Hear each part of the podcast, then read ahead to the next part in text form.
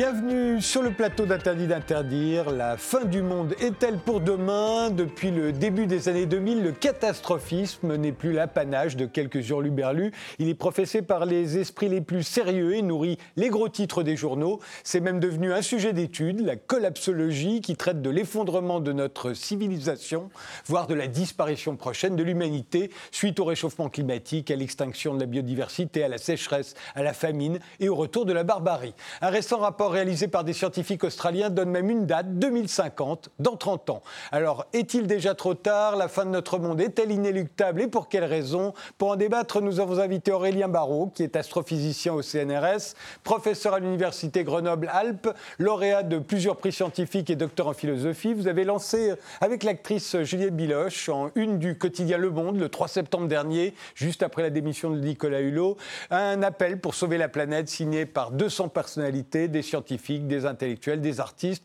Aujourd'hui, vous sortez un livre qui porte le même titre, Le plus grand défi de l'histoire de l'humanité, chez Michel Lafon, dans lequel vous appelez de nouveau le gouvernement à prendre des mesures fortes et immédiates et vous invitez chaque citoyen à opérer euh, une véritable révolution concernant son rapport à la nature, à l'environnement et aux animaux et à la planète. Alors la fin du monde, vous y croyez, Aurélien Marot? Il ben, faut définir ce qu'est le monde. Moi, je suis astrophysicien et je sais bien que la Terre continuera de tourner autour du Soleil, quoi qu'il arrive. Mais pour moi, le monde, c'est la diversité, c'est la beauté, c'est le fragile, c'est la grâce de ce vivant euh, foisonnant et protéiforme. Et en ce sens-là, oui, je crois que la fin du monde pourrait être imminente. Alain Damasio, vous êtes écrivain, euh, vous êtes considéré comme l'un des grands maîtres de la science-fiction. Votre nouveau roman, Les Furtifs, euh, était très attendu. Il vient de sortir aux éditions La Volte, 15 ans après le précédent, La Horde du Contrevent, qui avait été un grand succès. Alors, Les Furtifs, c'est un roman qui se déroule dans un futur proche, en 2040, dans une société de surveillance poussée à l'extrême, euh, ultra-technologique, ultra-capitaliste et autoritaire. La fin du monde, vous y croyez? Alors moi, je ne crois pas du tout à la fin de, la planète ou à la fin de la Terre. j'ai une sorte de, croyance fondamentale dans la, résilience du vivant. Donc, par contre, je crois oui à la fin du monde dans lequel on est, nous, en Occident. C'est-à-dire la fin de ce monde un peu orgiaque, ce monde d'ultra-consommation dans lequel nos, parents ont vécu. Et la fin, oui, de la civilisation qu'on appelle euh, thermo-industrielle, c'est-à-dire celle qui exploite au maximum euh, toutes les ressources carbonées du type euh, pétrole, gaz naturel, charbon. Ça, je crois que oui, on arrivera à piller euh, exhaustivement les réserves et on sera bien obligé de passer à un nouveau mode de, civilisation. Donc la fin de ce monde-là, ça, j'y crois euh, assez fermement, oui. Alors, commençons. La première question que j'ai envie de vous poser à tous les deux, c'est qu'est-ce qui nous menace exactement, euh, Aurélien Barrault? Qu'est-ce qui, qu'est-ce qui fait, d'après vous, que ça pourrait être pour demain?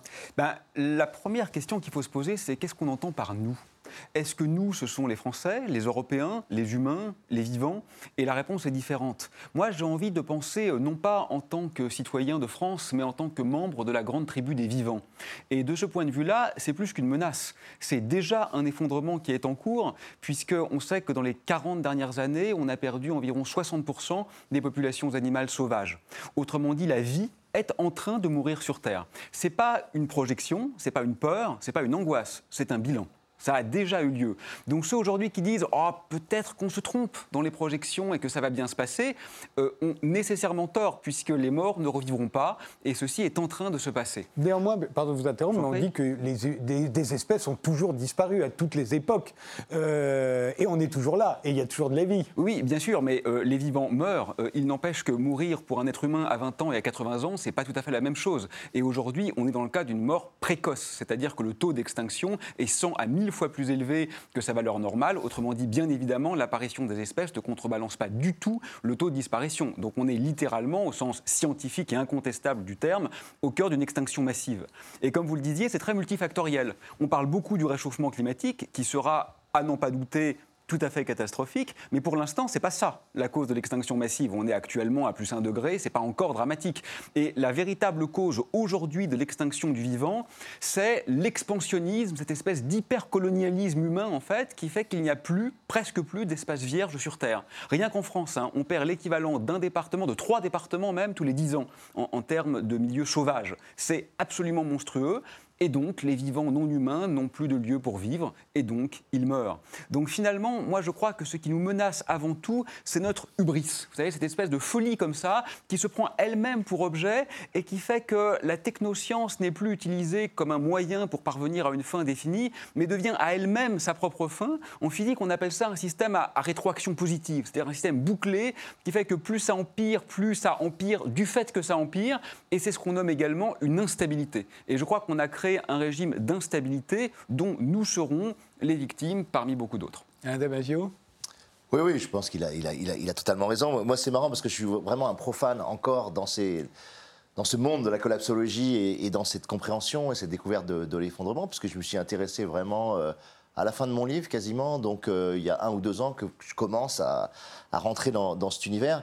Et ce qui est vraiment intéressant, c'est le temps qu'il faut pour intégrer euh, toutes ces données, pour intégrer toutes ces vérités, parce que c'est des vérités effectivement scientifiques, actées et, et indiscutables et pour essayer de comprendre comment on va essayer de, sortir de tout ça, quoi. En tout cas, d'essayer de, dévier au dernier moment du mur vers lequel on fonce avec une, avec une joie une hubris effectivement euh, hallucinante. Donc c'est très frappant. Moi, j'ai toujours encore un, peu de mal à presque à y croire, en tout cas à rentrer dans le dans la vérité et la réalité de ce, phénomène-là, comme malheureusement des, des, millions de citoyens, et c'est pour ça que ça ne change pas, ou en tout cas ça ne change pas assez vite heureusement qu'il y a des Oriens. Euh, et néanmoins, dans vos, dans vos, particulièrement. Qui sont un peu à l'avant-garde de cette précision. Dans votre dernier roman, c'est pas ça qui nous menace pour vous. Non, non, non, et c'est assez pour marrant. c'est la technologie, c'est notre bouquins, propre aliénation.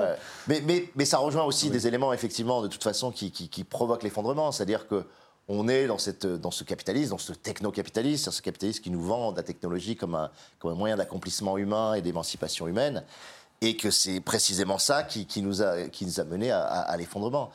Donc il y a un lien. Maintenant, je ne suis pas encore rentré dans une anticipation qui serait géniale à, produire, et peut-être ce sera mon prochain livre, qui serait l'anticipation du, moment où on bascule et on reviendra à ce qu'on appelle les low-tech, c'est-à-dire des développements technologiques très sobres, très frugales. Euh, c'est ce qu'on appelle le primitif futurisme dans, votre partie. c'est Mad Max. mais moi j'ai envie de dire, voilà, ça sera peut-être plus un, épicurisme technologique, c'est-à-dire qu'on saura dissocier dans les désirs technologiques ceux qui sont absolument inutiles, vains, superflus et mortifères, de ceux qui sont indispensables et qui nous permettent effectivement de, de mieux vivre sans, sans piller la, totalité de la planète. Donc euh, c'est cette recherche un peu l'épicurisme technologique qui peut être dans une anticipation future, mais il faut être à 2060, 2080, ce n'était pas le but de, des furtifs. Là, on est encore effectivement archi-dominé par ce, monde des, GAFA et euh, société de contrôle, de traces et, et cette espèce de, voilà, de, de, pillage énergétique massif qui alimente nos smartphones, qui alimente... Euh, nos vies de, citoyens connectés. Quoi. Mais cela dit, dans, votre roman, euh, vous insistez plus sur notre propre... Euh, on s'auto-aliène plus que les GAFA ah ouais, comploté pour, euh, pour nous manipuler. Pour, pour, moi, on n'est pas du tout dans un régime autoritaire, vous disiez ça au début, mais, mais c'est vraiment exactement l'inverse pour moi. On est dans un régime où on a maximisé l'auto-aliénation. C'est-à-dire que on a effectivement l'ensemble de, multinationales qui, elles, sont là pour faire du fric, hein, disons-le, mais qui mettent à disposition, à notre disposition, tout un ensemble d'outils. Et nous, on a une faculté incroyable à empoigner ces outils Hein, que ce soit le smartphone, les applications, etc. Et à les utiliser comme des mécanismes d'auto-aliénation très addictifs. Euh, moi, ça fait penser à William Burroughs qui disait que mm. le plus fort et le plus intéressant de tous les produits, c'était la drogue, parce qu'il générait cette addiction à la consommation. Bien qu'on sache que c'est complètement toxique, on ne peut s'empêcher de, le consommer. Et, c'est ce qui se passe aujourd'hui, je trouve, par rapport à, ces technologies-là.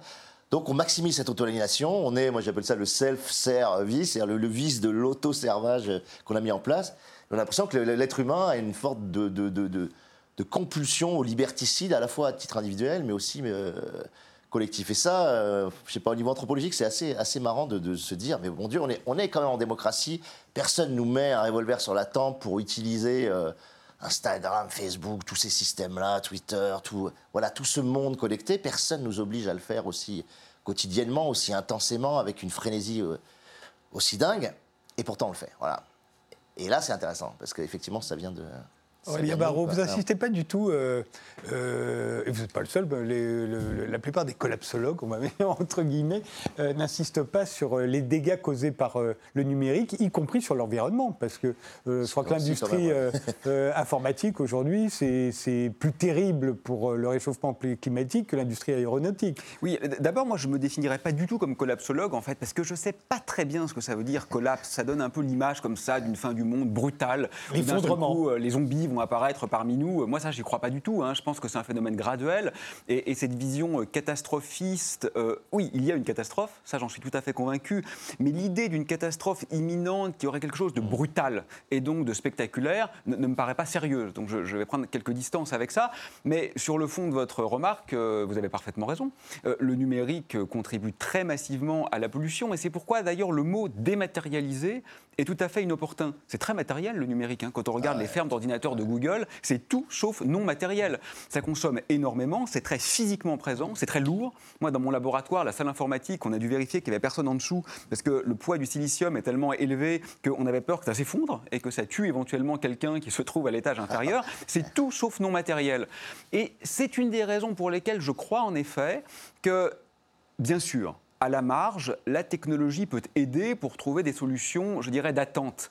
Mais elle ne peut pas être une solution définitive parce que si on dit remplacer les voyages en avion par des téléconférences sur Skype, oui, globalement, c'est plutôt positif. À court terme, ça permet de gérer euh, la catastrophe, mais ce n'est pas une solution viable à long terme parce que, effectivement, dès lors qu'il n'y a aucune aucun désir d'ascétisme et aucune remise en cause du niveau de confort auquel nous sommes arrivés dans les pays riches, hein, parce que le confort n'est hélas pas unanimement partagé, euh, ça ne peut pas durablement fonctionner. Voilà. Donc il n'y a pas de solution miracle. Et c'est vrai que la technologie, comme une manière de contourner ce qui pourrait représenter un risque majeur imminent, euh, elle a toujours un effet rebond parce qu'elle ne va s'imposer que quand elle sera moins chère et quand elle sera moins chère, elle va se surimposer et en se surimposant, elle finira quand même par polluer plus que ce qu'elle remplace. Donc euh, la solution, c'est la raison, c'est de revoir notre rapport au monde, c'est de complètement réinventer notre axiologie. Et moi, je suis tout à fait d'accord avec vous. Je, crois que vous aviez euh, défendu il y a quelque temps les, les zadistes de Notre-Dame-des-Landes. Et, moi, j'avais, je les avais aussi défendus d'ailleurs dans quelques articles, parce que moi, je ne les connais pas bien, ces gens-là. Hein. Je ne suis pas allé à Notre-Dame-des-Landes. Donc, je ne sais pas, il y avait sans doute des choses qui marchaient, des choses qui ne marchaient pas. Mais ce qui est voilà comment c'était. C'était. Ouais, enfin, ça, c'était. Ça, c'est euh, moment du. Ça, c'est quand ça se passe. moment d'invasion euh, militaire. De, ce sont des expérimentateurs. Alors, peut-être qu'elle a raté cette expérience. Moi, je ne me prononce pas, c'est mon petit côté scientifique sur ce que je connais mal. Mais au moins, essayer autre chose, c'est exactement ce dont on a besoin aujourd'hui. Ces gens-là, ou en tous les cas une version idéalisée de ces gens-là, c'est littéralement ce dont on a besoin. Essayer une nouvelle manière d'habiter l'espace, essayer de ne plus voir la nature comme une ressource, mais se placer dans une relation commensaliste en fait. C'est comme ça que vivent l'essentiel des, vivants. Hein. Vous savez, la vision de Darwin, le plus fort euh, subsiste, elle est complètement fausse. C'est pas du tout ça le darwinisme. C'est plutôt au contraire. Le plus oui, adapté. Oui, mais l'adaptation passe souvent par la coopération en fait. Et donc là, on avait une tentative d'habiter autrement l'espace. Je ne sais pas si elle a fonctionné ou non, mais c'est exactement ce dont on a besoin aujourd'hui. Adamasio oui, oui, pour parler de la ZAD, et ouais, ouais, pour, pour rebondir sur, sur, le, sur, sur, cet aspect de la ZAD, ce qui, est très intéressant quand, quand, quand, quand tu y vas, c'est qu'effectivement, cette espèce de, frugalité ou de sobriété, elle est là. C'est-à-dire qu'il y, a beaucoup d'utilisation de, de, matériaux locaux ou de matériaux de recyclage. C'est une société qui vit avec extrêmement peu d'argent, donc qui a, une sorte d'optimisation du fonctionnement et qui surtout qui, a été reliée au bocage où, où devait s'installer l'aéroport. Et par exemple, moi, je, je, prends l'aspect forêt, puisque c'est ça que j'avais suivi un, peu il y avait vraiment l'idée de, repartir de l'arbre et de repartir donc d'une gestion extrêmement raisonnée de, la forêt de la Roanne, donc qui est dans, la ZAD, et à partir de l'arbre d'arriver jusqu'à la poudre, jusqu'au plancher, jusqu'à la table, etc. Mais avec une continuité et en restant vraiment sur des consommations locales. C'est-à-dire on, va construire à partir de la forêt qui est là et en choisissant les arbres qu'on abat selon ceux qui sont en train effectivement d'empêcher les autres de pousser, etc. Il y a toute une gestion intelligente par rapport à la lumière, par rapport aux, positions de, tous les arbres dans cette forêt très, très vraiment pensée et, je trouve très intelligente pour arriver ensuite à construire effectivement les cabanes avec une scierie qu'ils ont récupérée, c'est une scierie de récup qu'ils utilisent, etc. Et donc on voit se déployer ce qui pourrait être peut-être notre mode de vie dans, euh, en 2060 ou 2080, côté très low-tech, c'est-à-dire pas de technologie euh, qui, qui, carbonise tout, et puis euh, une intelligence dans, dans, le rapport à la nature. Quoi. Donc un renouement avec le vivant, mais des choses qu'on avait peut-être il y a un siècle, de façon assez instinctive, et qui sont retrouvés. C'est très intéressant aussi dans la ZAD. À plusieurs moments, je me suis dit, c'est marrant parce que c'est, ça peut être considéré comme un laboratoire d'expérimentation euh, quasi futuriste par rapport à ce qu'on vit aujourd'hui. Mais en même temps, tu vois qu'ils vont chercher des savoirs artisanaux, notamment, qu'on avait complètement perdus et qu'on retrouve.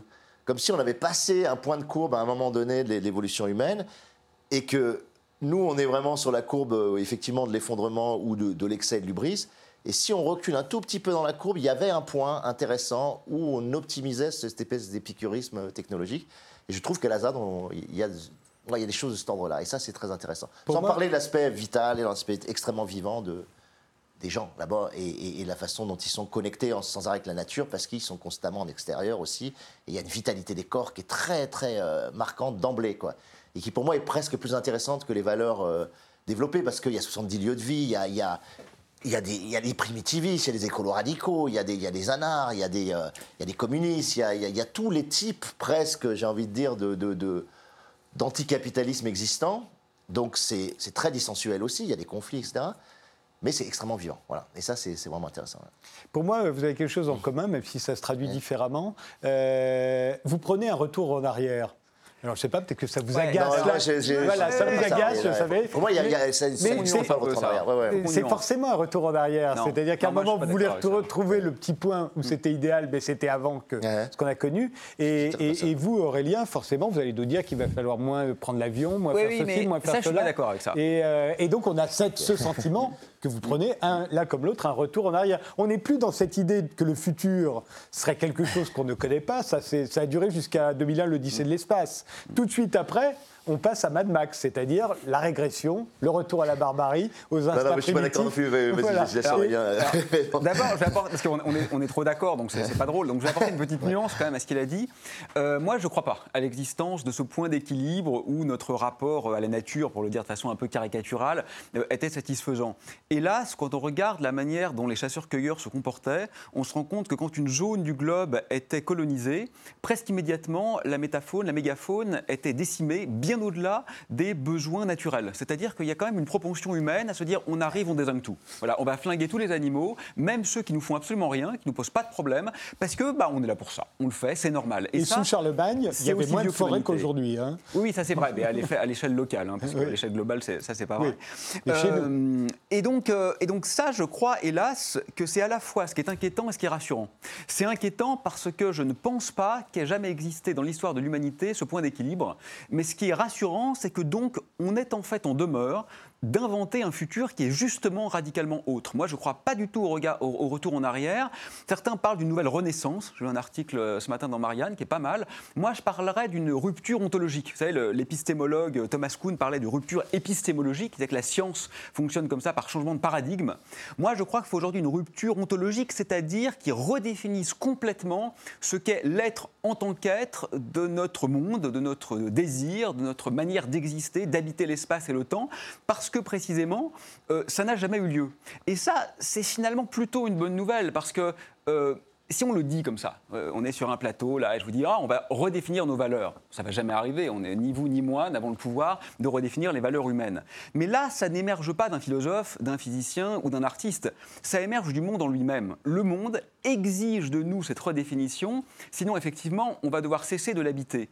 Et c'est ça qui me donne un petit espoir dans la possibilité de cette révolution radicale, parce qu'on n'a pas le choix. Donc, soit on le fait, et on arrive à complètement euh, réinventer finalement ce qui fait du sens, parce que le sens, euh, il peut se déployer en tous sens. Hein. Donc euh, dire ne renions pas le progrès, c'est très bien, mais encore faut-il définir ce qu'on appelle progrès. Et le progrès, c'est quoi? C'est d'avoir la douzième génération de téléphones portables, ou c'est de vivre sur cette planète dans une relation relativement apaisée avec les autres vivants il faut le redéfinir, le progrès, comme la croissance. Hein. Moi, on me dit que je suis décroissant, mais tout dépend de ce qu'on appelle croissance. Si ce qu'on appelle croissance, c'est un peu plus d'amour et de partage, j'ai aucun problème avec la croissance. Simplement, la croissance indexée sur le PIB, c'est une vision un peu restrictive. Donc voilà, moi, je crois qu'il faut au contraire inventer un avenir très, très novateur. Euh, vous dites que ça n'a jamais eu lieu, une telle rupture, si, le néolithique, où tout à coup, euh, on cesse d'être chasseur-cueilleur, on se sédentarise, on invente la propriété privée, les chefs, euh, les religions. la rupture a eu lieu. Ce que je veux dire, c'est que l'apaisement n'a jamais eu lieu. Voilà, ah, d'accord. Mais la rupture, elle a eu lieu au moins là, mais sur plusieurs milliers d'années. Mm. Et, parce que euh, dans un territoire comme celui que nous habitons aujourd'hui, sont arrivés euh, les agriculteurs du Moyen-Orient qui sont venus s'installer euh, chez nous et qui ont converti. ça ne s'est pas passé en 20 ans. Aujourd'hui, vous faites partie des gens qui nous disent qu'il faut le faire en 20 ans. Moi, Une révolution quasiment du même type. Je suis pas aussi important. le faire. Je ne suis pas très très optimiste. Mais le pire serait le cynisme défaitiste. Parce que c'est facile de dire, bon après tout, les espèces naissent et meurent, l'humanité disparaîtra. Ça encore, on peut le dire là tranquillement sur un plateau de télé, il fait frais, on est bien, tout à l'heure on prendra un café. Mais c'est des vrais gens qui vont mourir. C'est pas, pas quelque chose de serein. Quand on dit c'est pas grave que l'humanité disparaisse, moi en tant qu'espèce, ça me traumatise pas effectivement. Mais si on me dit maintenant que ce sont mes enfants qui vont mourir, que ce sont mes interlocuteurs qui vont mourir, que ce sont les oiseaux que je vois en ce moment dans mon ciel qui vont mourir, c'est beaucoup moins drôle d'un seul coup. Alain Damasio Retour en arrière Oui, retour en arrière, non, pas du tout. D'abord, c'est complètement impossible parce que même si on ne croit plus au progrès technologique comme quelque chose de voilà d'émancipateur, de libérateur, etc., il y a une chose qu'on ne peut pas dénier, c'est qu'il y a du progrès dans le savoir, dans la connaissance. Par exemple, sur la connaissance du, vivant, l'éthologie progresse sans arrêt. On comprend de mieux en mieux comment les animaux fonctionnent, quelles sont les interactions entre eux, etc. On comprend de mieux en mieux aussi, on l'a vu avec les, succès de, livres qui, ont eu, lieu sur, les arbres, hein, ces, fameux, livres sur la forêt, que les végétaux qu'on croyait un peu voilà, isolés euh, dans leur bout de terre, etc., communiquent entre eux par des réseaux incroyables, par le mycorhize, le mycélium, et qu'il y a une communication intervégétale extrêmement forte. Ça, c'est complètement nouveau et ça va modifier aussi le rapport et, même la sensibilité et la perception qu'on a du vivant. Donc on ne peut pas se comporter comme on se comportait il y a un siècle. Si on prend un autre exemple comme la permaculture, c'est une sorte d'optimisation extrêmement fine de la façon de faire pousser un certain nombre de plantes, de, légumes, etc. Donc ces savoirs-là, on ne les avait pas avant. Quand je parle de savoirs ancestraux, de savoirs de renouement traditionnel, voilà, c'est certaines petites choses qui ont été perdues localement. Mais on arrive avec tout un savoir scientifique qui a progressé et qui va nous permettre d'être dans ces fameuses low-tech, en tout cas d'utilisation extrêmement euh, sobre de la technologie, mais optimale. Et ça, c'est intéressant et ça sera forcément nouveau.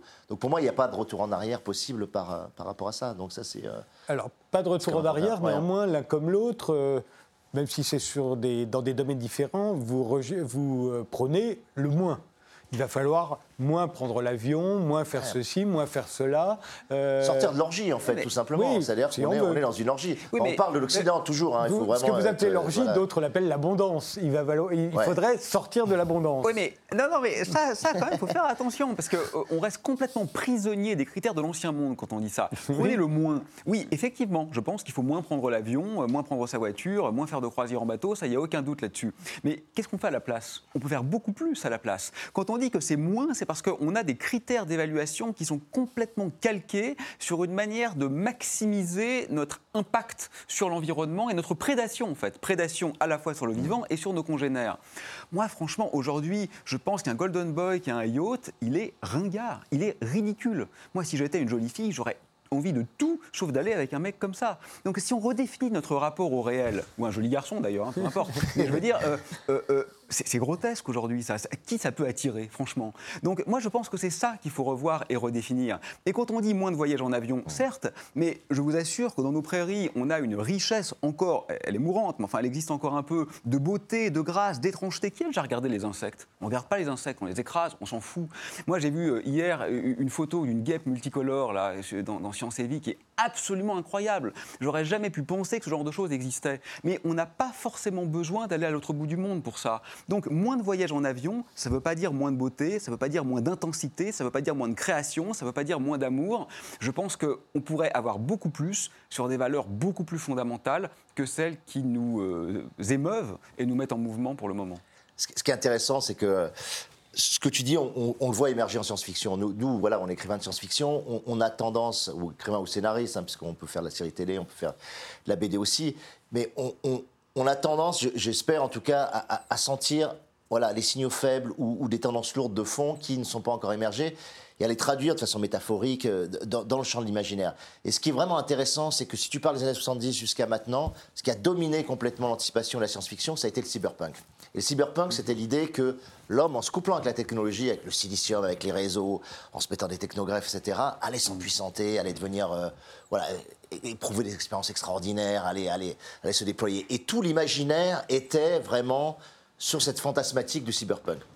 Et on voit dans le champ de la science-fiction disparaître lentement le cyberpunk. Et le cyberpunk devient, à mon sens, moi aussi, ringard. Voilà. C'est-à-dire que je le, perçois vraiment comme ringard. Et ce qui émerge, et je pense que mon livre Les Furtifs fait partie de cette tendance-là, ce qui émerge, c'est plutôt des, réflexions sur le renouement avec le vivant, l'hybridation avec le vivant, l'apparition de nouvelles espèces, de, la science-fiction qui va, ou du planète opéra qui va considérer des espèces animales intelligentes, des espèces végétales intelligentes. C'est-à-dire que c'est cette espèce de, de d'étoffe nouvelle qu'on va rôtisser comme ça avec le vivant qui se met en place. Et le côté, la technologie va nous sauver, la technologie c'est voilà, fantasmant, c'est beau, c'est euh, enrichissant, est en train de se perdre. alors que c'était le cœur avant de la science-fiction, la robotique, tous ces aspects-là. Donc ça, c'est vraiment intéressant. Et, je le sens vraiment, on, est, on a un collectif comme ça, l'auteur d'essai qui s'appelle Zanzibar, je le sens surtout mes, mes collègues écrivains de science-fiction que ça y est, on est passé à autre chose. Et il y a un espèce de renouement dans le champ écologique, et c'est la science-fiction écologique qui est en train d'émerger comme ça. Aurélien Barraud, vous parlez de la primauté de la vie euh, dans votre livre. Euh, on fait une pause et on continue euh, ce débat dans un instant.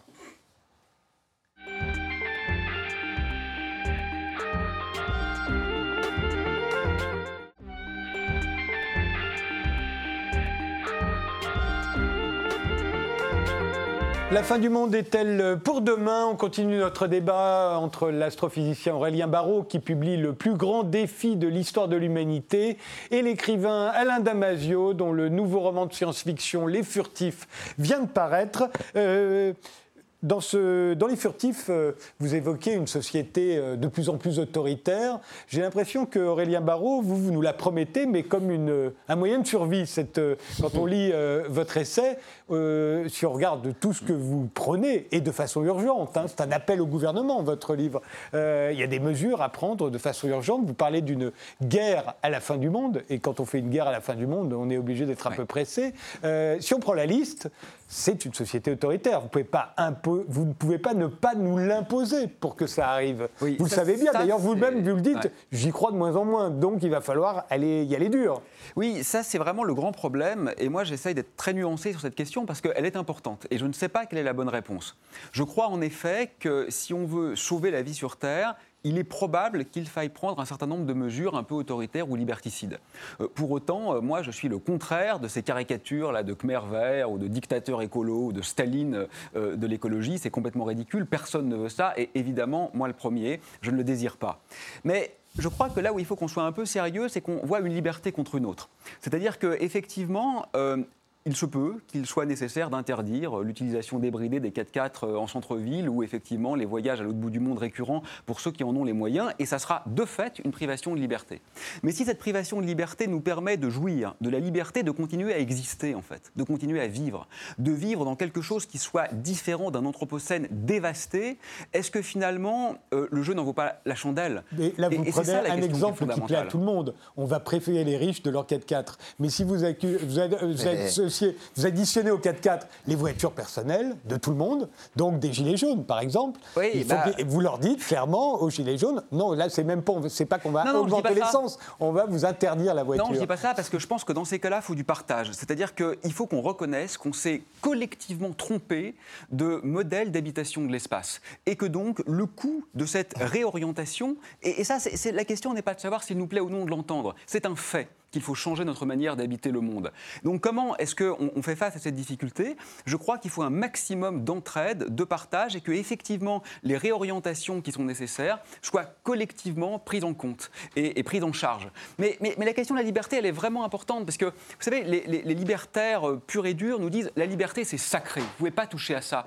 Mais c'est quand même omettre qu'actuellement, on est énormément privé de liberté. Là, si actuellement je vous agace, vous n'avez pas le droit de venir me frapper tant mieux. C'est ça qui, finalement, permet à ma liberté individuelle de continuer d'exister sereinement. Donc aujourd'hui, même les entreprises sont protégées par le droit. Pourquoi la Terre n'est-elle pas protégée par le droit? Moi, je crois quand même que la petite privation de liberté qui irait dans le sens de sauver la vie, mérite peut-être d'être considéré, mais il faut le faire avec circonspection. Si on, pousse, euh, si on pousse l'événement euh, ad absurdum, euh, évidemment, il deviendra intenable. comme toujours, il faut faire preuve de mesure et de nuance, mais je crois qu'on ne peut plus se permettre le luxe de ne pas l'envisager. vous allez plus loin que le partage euh, des automobiles. Vous parlez de partage des richesses. Ah Or, ce partage des richesses que vous prenez, il ne peut s'effectuer qu'à l'échelle de la planète. Et si on partage les richesses des Français avec le reste de la planète, vous savez très bien que le niveau de vie va considérablement baisser, que la propriété privée sera d'une manière ou d'une autre abolie. Euh, Tout ça, ça fait partie de votre programme, pas seulement du vôtre d'ailleurs. Oh, je ne me présente pas aux élections, hein, je n'ai pas de programme clé en main. Mais moi, j'ai le défaut, et c'est très politiquement incorrect, de n'être pas patriote ou alors d'être patriote de la patrie des vivants. Je ne me sens pas comme français, je me sens comme vivant et éventuellement comme humain. On vit quand même dans un monde où 10 personnes possèdent autant de richesses que la moitié de l'humanité, où un enfant meurt de faim toutes les 5 secondes. J'ai la faiblesse de confesser que ça me pose problème. Oui. C'est pas tout à fait vrai, les 5 personnes pour la moitié de l'humanité. Oui, parce qu'on compte les virtualités et je sais que parce compte la, la, manière dont Oxfam a, fait son chiffrage est sujette à caution. Oui. si au lieu de 5, on passe à 50, ça reste quand même ce ouais, ça, pas, pas, très différent. Alain Damasio. Non, mais ce qui est marrant, c'est très intéressant, c'est. Voilà. Le problème qu'on a, c'est qu'il y a une accélération incroyable et que si, on n'arrête pas cette accélération très très vite, bon, on, sait que le, pillage aura lieu et, euh, et ça sera catastrophique. Il y a deux façons de le faire. Soit tu crois qu'effectivement, par une logique gouvernementale, on va pouvoir stopper, et là, tu es obligé d'envisager effectivement une façon très autoritaire de procéder, parce que personne n'a envie de renoncer à son confort. On y est habitué, c'est extrêmement difficile de demander aux gens de, de, de, céder sur des petites choses comme ça. Donc tu te dis, bah, soit tu as une croyance institutionnelle et ça va se faire comme ça, soit tu crois que ça viendra de la société civile, et peut-être de formes de violence assez grandes qui vont venir de mouvements qui n'ont qui pas encore émergé, mais qui peuvent émerger. Et, c'est ce que dit de, dans, son livre euh, excellent, là, ne, ne, plus se mentir, euh, Gansil, il dit on a pendant trop longtemps euh, assimilé écologie et pacifisme, en disant le mode d'action écologique, la transition, même le mot transition écologique, je trouve mm. foutage de gueule au, au, au, maximum, il peut y avoir une transition, dire le, ou alors la transition aura déjà eu lieu, mais ça va être beaucoup plus brutal que ça, et ça doit être beaucoup plus brutal que ça si on veut, si on veut y arriver. Donc ça veut dire qu'à un moment donné, bah, il faut recourir à des formes effectivement beaucoup plus violentes, beaucoup plus incisives pour stopper. Voilà. Que ça vienne d'en haut ou d'en bas. Ou d'en bas. Bah, voilà. Moi, je suis plus de, de l'idée que ça vienne d'en bas parce que c'est ma culture politique, etc. Mais vraiment, il y, y, y a, ce moment où tu te dis, euh, bon, bah, c'est juste plus possible. Et c'est marrant parce que tout le courant écologique, contrairement à, voilà, à l'extrême gauche, etc., qui a l'habitude de cette culture un peu de, de, la violence, en tout cas du rapport de force, tout le courant écologique s'est construit sur une sorte de douceur, de, de, de, tranquillité, de sérénité. On va démocratiquement par la désobéissance civile mettre en place. En fait, quand tu regardes juste un critère, moi qui m'a marqué dans le livre d'ailleurs de, de, ce qu'on appelle le mix énergétique, c'est-à-dire quel, quel, pourcentage de... Voilà, on consomme toujours 33% de pétrole, 28% de charbon et 24% de gaz naturel. Ça n'a pas bougé. Ce mix énergétique-là, en gros, c'est 85% d'énergie carbonée, n'a pas bougé depuis quasiment 20 ou 30 ans, alors même qu'on a fait monter les éoliennes, qu'on a fait monter le solaire, etc. Ça s'est tellement intensifié par ailleurs sur le carboné que le mix n'a pas changé. Donc rien ne s'est passé en réalité. Et tout ce qui a été fait sur les COP 21, 22, tout ce que vous voulez, n'a pas infléchi ce phénomène-là. Donc à un moment donné, bah, qu'est-ce que tu fais? Enfin, Voilà, tu vois, tu, il faut se poser la question de qu'est-ce qu'on fait vis-à-vis de Total, qu'est-ce qu'on fait vis-à-vis de, tu vois, de, de, toute cette euh, extraction du gaz de schiste, de, de, voilà, de ces prédateurs industriels qui effectivement se font un fric colossal. Total, c'est chaque année 12 à 13 milliards de, de bénéfices nets. C'est colossal. Qu'est-ce qu'on fait avec 12 à 13 milliards? Et ils le font sur quoi? Sur, sur, l'extraction, sur, donc sur le pillage de la planète. Donc à un moment donné, tu te dis, voilà. Donc, est-ce qu'il ne faut pas euh, voilà, se, se, poser la question de, bah, à nouveau, de, de l'action directe, de, de, de, se dire, ben, on, on, va arrêter de se mentir, hein, comme dit le, le livre. Et j'aime beaucoup ce passage sur la violence, qu'il il le dit. C'est pas une violence sauvage qu'il faut, c'est une violence hautement civilisée, hautement précise, mm. hautement ciblée qui peut arrêter, en tout cas essayer d'arrêter ce qui est en train de se passer. Voilà. Donc moi, je ne voilà, je crois pas tellement à l'institution parce que le pouvoir politique connaît les informations que, les collapsologues ont, révélées depuis 40 ans, depuis en gros... Euh, 72, quoi. Et, et rien, enfin, quasiment rien ne s'est passé, il faut être franc. Faut être franc. Tu sais ce qui est terrible, voilà. c'est que là, quand j'ai pris position euh, publiquement, j'ai été contacté par des gens qui venaient du milieu associatif, qui m'ont dit, euh, tu sais, les petits gestes, colibri, tout ça, bon, c'est super, hein, il faut l'encourager, mais ça marchera jamais. Ça doit venir de l'action politique. Mmh. Et j'ai été contacté par des hommes politiques et femmes politiques de très haut niveau qui m'ont dit, tu sais, ce que tu fais, c'est super et c'est bien de botter le cul des politiques, mais en fait, ça marchera jamais avec le politique. Ça doit venir de l'action individuelle. Mmh. Et là, en fait, ce dont on est en train de se rendre compte, c'est que rien ne marche. Parce que ouais. c'est tellement faut tout faire dans nos imaginaires euh, qu'en fait, ça doit venir de partout. Et je crois qu'on ne peut plus mmh. se payer le luxe de choisir, en fait.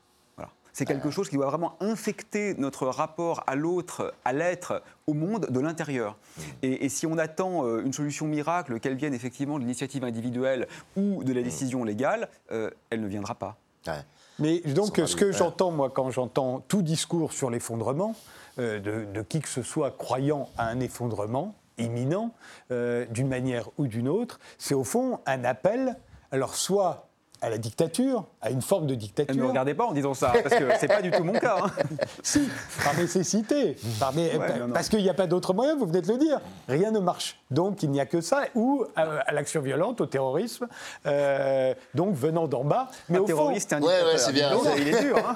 non, mais l'un comme l'autre, au fond, vous nous mettez dans la situation de penser, et j'ai l'impression que vous pensez au fond de vous-même, qu'au fond, il n'y a que ça qui pourrait marcher pour sauver cette planète que vous voyez, que vous voyez c'est déjà perdu, ou cette société que vous voyez déjà perdue. Il y aurait une troisième, j'ai envie de dire, une troisième solution qui, qui, viendrait de l'éducation, parce que quand on parle de, fin du monde ou qu'on parle de fin de cette civilisation, c'est effectivement si les courbes qui sont comme ça continuent à monter. Bon, ça peut changer en une ou deux générations à partir du moment où, où tu éduques la génération qui vient à une compréhension, à une perception extrêmement intense de ce qui se passe. Et que cette génération-là vient porter. Alors, il y a quelques signes. Hein. On a Extinction Rébellion, on a, on a des mouvements comme ça écologiques assez radicaux qui émergent par les jeunes, de la jeunesse, et qui donnent un sentiment que ça y est, il y a une prise de conscience beaucoup plus intense qu'on l'avait cru euh, sur cette génération-là. Mais il faudrait que ça, ça, touche vraiment extrêmement euh, fortement la totalité de cette génération-là. Et là, il y aurait un phénomène, il y aurait une inflexion, il y aurait quelque chose de fort. Mais ça voudrait dire que l'éducation nationale, euh, par exemple en France, ait pris le problème aussi à bras le corps pour éduquer cette génération-là ce qui n'est pas le cas aujourd'hui. Donc voilà, un, très bel espoir, ça serait l'éducation. Mais comment comment atteins ça? Il y, a, il y a des associations d'éducation à l'environnement, de sensibilisation. Il y a, on C'est bon, là, on est éduqué, on a été sensibilisé, c'est juste que rien ne change. Parce que euh, les penchants euh, de l'humanité, euh, jusqu'à présent, n'ont pas été ni de se réfréner, ni d'oublier euh, ce qu'elle a eu, ni d'oublier ce qu'elle a su. Euh, donc, euh, j'ai l'impression que c'est aussi ça qui vous rend très pessimiste. Mais, mais, si vous voulez, je pense que je, comprends bien que vous le, vous le, disiez avec un peu de, provocation, mais il faut quand même vraiment revenir un instant sur les mots, parce qu'on on entend beaucoup parler hein, en ce moment hein, du risque de dictature verte, et, et c'est quand même vraiment plus qu'une imposture pas dans votre bouche bien sûr, mais je trouve ça un peu dégueulasse parce que la situation actuelle quand même, c'est que la vie sur Terre est malmenée à un point qui est juste incroyable, qui est incroyable. Vous avez vu qu'on risque de perdre un million d'espèces à court terme. Vous savez quelle est la part des mammifères libres sur Terre? C'est 4% en biomasse. Le reste, c'est de la viande d'abattoir. Le reste, c'est des vaches en ferme industrielle qui ne verront jamais la lumière du jour. On a quand même inventé un taux de monstruosité avec 1000 milliards de vivants sensibles qui sont tués chaque année de façon essentiellement inutile, nuisible à l'environnement, nuisible à la santé humaine en plus.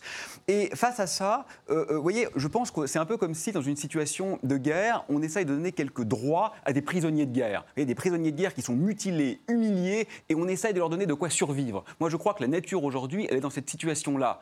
Et donc dire qu'on va faire de ces prisonniers de guerre, qu'on essaye de ne pas complètement tuer par humiliation répétée des dictateurs, c'est quand même une inversion du rapport de domination qui est totalement déconnecté de la réalité de celui qui aujourd'hui est le prédateur. Le prédateur aujourd'hui, c'est pas du tout l'écolo. Le prédateur, c'est effectivement la société euh, euh, capitaliste industrielle qui est en train de mutiler tout ce qui faisait sens dans ce réel. Donc oui, je crois qu'il faut effectivement tenter d'inverser un peu le rapport de force, mais pour moi l'idée c'est pas du tout euh, effectivement de mettre en place un système autoritaire qui contrerait ça. C'est simplement que face à une extrême violence, bah, le recours à la violence n'est pas scandaleux. Et d'ailleurs, on le fait, et tout le monde le soutient. Et par rapport à un génocide, par rapport à un dictateur fou, bah oui, parfois il faut effectivement recourir à la violence. Mais Aurélie Barraud, vous savez bien pourquoi on parle de dictature verte mm. ou qu'on a l'air de la, de la redouter. C'est que dans une situation d'extrême urgence comme mm. celle que vous décrivez, euh, seules des mesures euh, coercitives mm. euh, semblent pouvoir fonctionner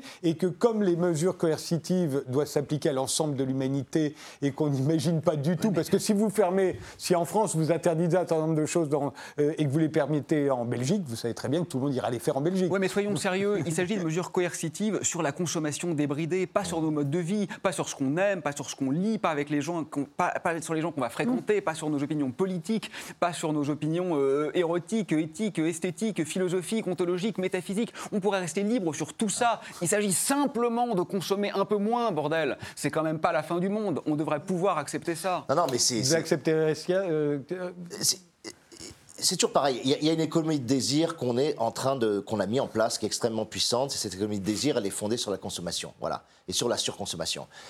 À partir du moment où on ne pose pas des horizons de désir différents de ça, et c'est là que le capitalisme a été très fort pendant, pendant euh, voilà, les 50 dernières années, c'est qu'il a posé comme horizon de désir simplement la faculté d'acheter, et d'acheter de plus en plus, et d'acheter des biens de plus en plus luxueux. Et cet horizon de désir, on a du mal voilà, à le dévier, à à le pervertir, à le tordre et à montrer à quel point il est absurde. Quoi. Et c'est vrai que le travail du coup littéraire pour nous, en tout cas fabricants de récits, fabricants d'imaginaires, parce qu'on est les fabricants d'imaginaires, c'est d'essayer de poser des, imaginaires qui soient différents, qui rendent enviable un nouveau mode de vie, un nouveau mode d'existence, qui montrent que la liberté n'est pas quelque chose de strictement individuel, que les liens aussi libèrent, les liens ne sont pas forcément quelque chose d'aliénant, c'est l'interdépendance aussi qui peut libérer, qui peut nous ouvrir des champs de vie extrêmement riches, extrêmement fertiles, extrêmement féconds, et, dans lequel on vivrait tout simplement heureux. Et ça, on a du mal à l'imaginer, parce que ce système, évidemment, a posé que l'individualisme le plus effréné, qui nous permettrait d'acheter tous les biens dont on a envie, serait l'accomplissement de la liberté. Et ça, tant que tu n'arrives pas à modifier ça, c'est très compliqué de demander aux gens de renoncer. À... Et même le terme renoncer est absurde parce qu'on demande de renoncer rien, on demande de porter ton désir et d'accomplir ton désir et d'épanouir ton désir d'une autre façon. Et d'une façon qui sera, au final, certainement beaucoup plus euh, beaucoup plus belle que celle dans laquelle on, est, parce qu'on souffre en réalité de ce système. C'est pas un système qui nous épanouit. Peut-être ça épanouit 1 ou 2 de la population, mais en réalité. Euh, donc euh, c'est ça qui est compliqué. Voilà, c'est compliqué. C'est infléchir les imaginaires vers autre chose. Voilà. Et pour l'instant, on est encore prisonnier de cette dynamique imaginaire, de la croissance, de voilà, de l'achat. Et on le voit même dans, voilà, dans les pays en, voie de développement, ce qui, ce est posé comme raison de désir, c'est toujours la consommation occidentale telle qu'elle est euh, portée chez nous. Et c'est une catastrophe parce que les Chinois y arrivent, parce que les Indiens y arrivent, et que tu as euh, comme ça 2,4 millions d'habitants qui vont vers la même direction d'hyperconsommation qu'on a suivi. Et c'est pour ça que la planète explose. Quoi. Alors tant qu'il restait en sous-développement, on était content, puis on pouvait rester dans notre bulle. Quoi. Mais aujourd'hui, c'est plus possible. Et cet imaginaire-là, il faut, il faut arriver à le tordre.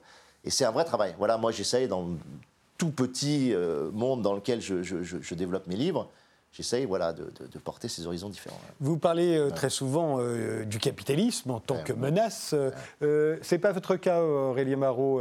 vous parlez de fiscalité verte, de partage des richesses, mais vous ne vous en prenez pas spécialement au capitalisme. Vous parlez de produire mieux, pas de produire moins. C'est un peu stratégique. moi, je suis quelqu'un de très paradoxal parce que je, plaide contre la consommation. J'ai moi-même des beaux bracelets, un beau blouson. Donc je, suis prisonnier de ce système. Donc je me prends comme contre-exemple pour essayer de voir ses faiblesses, étant moi-même effectivement très euh, enclin à ces faiblesses que je dénonce. Donc je suis mon propre cas d'étude avec toutes ces, toutes ces, toutes ces incohérences. Euh, moi, je suis politiquement euh, un homme de gauche, donc j'aurais aucun problème à, à, tenter de déconstruire le capitalisme. Le, problème de ça, c'est que si on pose la déconstruction du capitalisme comme prémisse, on perd d'emblée 80% des gens. Donc stratégiquement, je préférais qu'on prenne comme objectif qu'on commence par traiter les conséquences et qu'on voit ensuite quelles sont les causes. Parce que si on se dit il faut traiter les causes, on ne va pas se mettre d'accord. Sur le désastre euh, écologique actuel, désastre écologique et social d'ailleurs, certains identifient le capitalisme, d'autres le néolibéralisme, d'autres le patriarcat, d'autres même, étonnamment, mais je l'ai entendu, la religion, euh, d'autres enfin le, le, pouvoir politique, etc. Donc comme on ne parviendra pas à trouver la cause unique de tous les maux, je préfère qu'on commence par traiter les maux et on verra a posteriori le système qui permet de le faire. Mais je crois effectivement qu'une vision purement capitalistique fondée sur la croissance est mathématiquement incompatible avec un monde durable. Parce que la croissance, c'est un régime qui est mathématiquement nécessairement exponentiel. Hein. Quand on a un taux de croissance constant, on part en exponentiel, donc en instabilité, donc ça ne peut pas durer longtemps. Mais c'est la croissance qui pose problème ou c'est le moyen, euh, enfin c'est l'énergie qu'on utilise pour, euh, pour y ah ben, parvenir? Alors ça, c'est une question Une croissance qui n'emploierait que des, des, énergies renouvelables ne poserait pas de problème? Moi, je pense que si. Parce qu'il y a effectivement la question de l'origine de l'énergie, vous avez raison mieux vaut une énergie non polluante qu'une énergie polluante, c'est évident, mais il y a aussi la question de l'utilisation de l'énergie. On pourrait parfaitement, avec des, motoculteurs solaires, raser la forêt amazonienne, mmh. et ça poserait problème. Mmh. Et donc, euh, il faut vraiment jouer sur les deux tableaux, je crois. Alain Damasio? Ouais, c'est... Euh, non, je réfléchissais vraiment sur l'aspect... Sur, sur euh, projection, c'est-à-dire se dire qu'est-ce qu'on qu'est-ce qu'on peut faire vraiment aujourd'hui par rapport par rapport à tout ça, parce que là on analyse effectivement assez bien, je pense qu'il se ce qui se produit et, se dire, ben voilà, d'ici la fin du XXIe siècle, qu'est-ce qui, qui, est possible de, de, mettre en œuvre euh, Donc, euh, d'ici même 2050, nous disent euh, des ouais, scientifiques 2050, australiens récemment. Après, voilà, D'autres sont même urgents. La faculté à aller chercher encore plus profond des nappes pétrolifères, d'aller d'aller exploiter le gaz de schiste.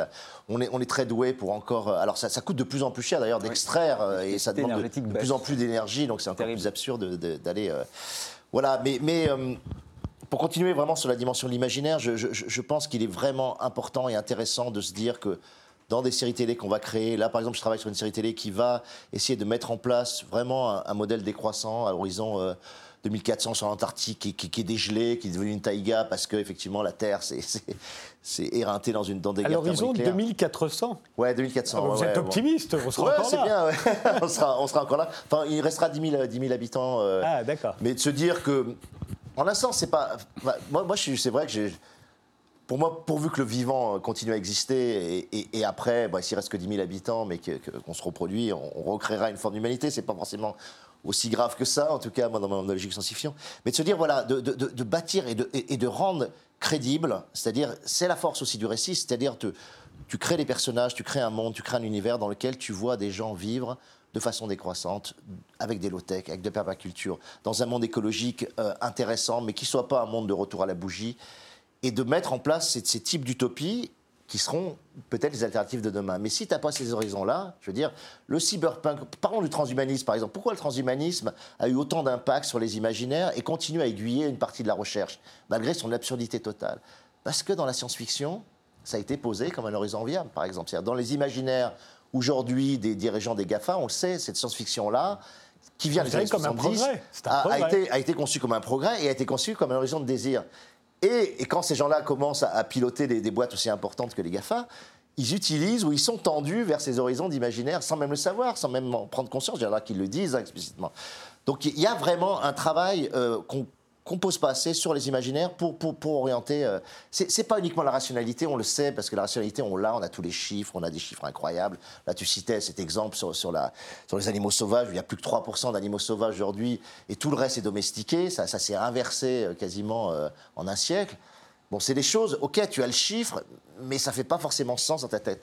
Si tu passes pas par des percepts, par des affects, c'est-à-dire des modes de perception, si tes modes de perception et d'attention au monde n'ont pas été modifiés, et souvent ils sont modifiés par l'art, alors ton comportement ne va pas changer. Ce n'est pas le fait de savoir ou d'être informé qui te fait changer, c'est le fait que tout d'un coup, ta perception a tourné, a été modifié, a été révolutionné.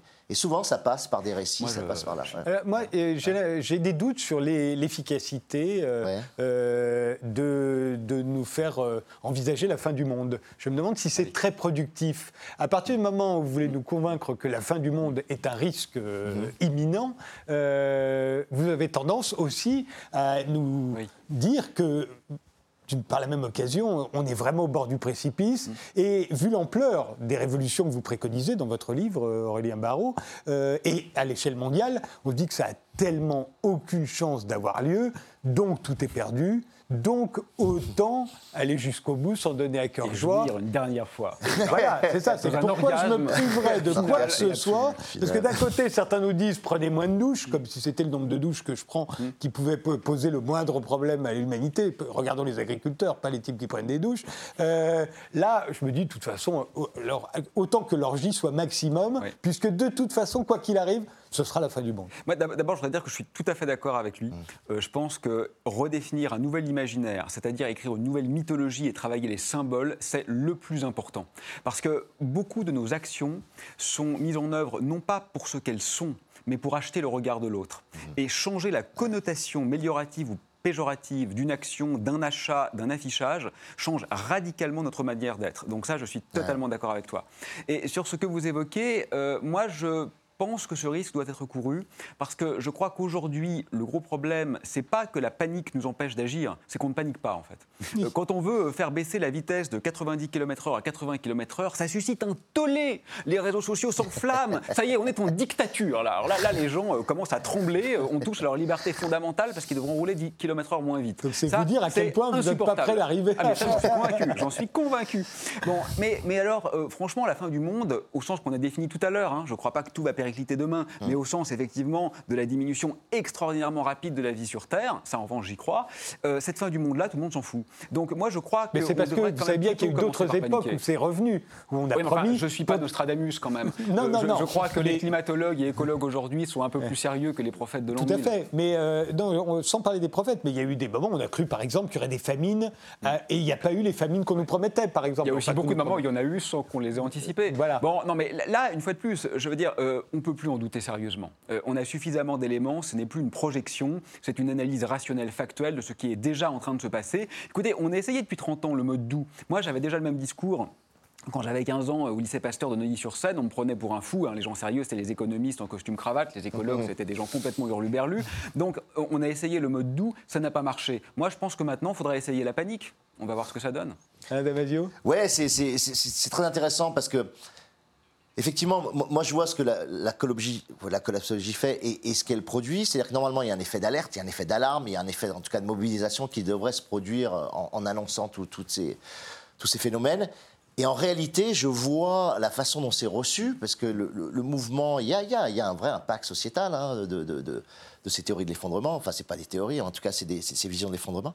Et en réalité, ça produit des affects qui sont très, pour moi, bizarres parfois. C'est-à-dire des affects apocalyptiques, des affects euh, justement un peu millénaristes ou para-religieux, de la complaisance la complaisance dans le nihilisme, c'est-à-dire que les gens sont contents de se dire que ça va s'écrouler, qu'on va dans le mur, tout est foutu, ils boivent un petit coup de pastis et puis de toute façon c'est foutu, laisse tomber, c'est pas grave. C'est même pas le côté orgiaque, à la rigueur le côté orgiaque serait, serait presque funky et punk, quoi, tu vois, mais, mais c'est plus un espèce de complaisance dans le... Et on a le même problème en science-fiction, c'est-à-dire que la science-fiction a souvent été fondée sur des dystopies extrêmement euh, féroces, sur lesquelles on espérait que ça produirait un effet d'alerte, d'alarme et de réaction.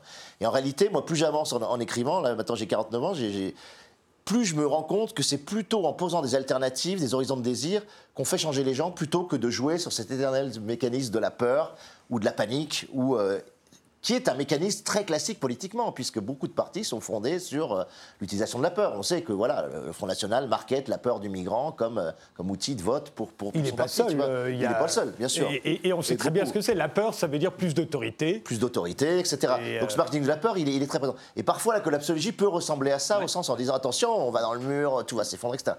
Et, et, ça produit pas forcément les bons affects. Et ça, c'est difficile à maîtriser. Et c'est pas le, c'est pas, pas le collapsologue qui sont responsables de ça. Mais il y a une sorte de dérive un peu euh, pré-apocalyptique et assez, assez marrante à, avoir, euh, à se mettre en place. Enfin, marrante, pas marrante du tout, hein, mais, euh, mais pour, un, pour, pour, un lecteur de science-fiction, assez marrante. Merci tous les deux d'avoir participé à cette émission. Le plus grand défi de l'histoire de l'humanité, c'est le livre d'Aurélien Barraud. Il est paru chez Michel Lafon. Et Les Furtifs, le nouveau roman d'Alain Damasio. C'est aux éditions La Volte. merci de nous avoir suivis et rendez-vous au prochain numéro.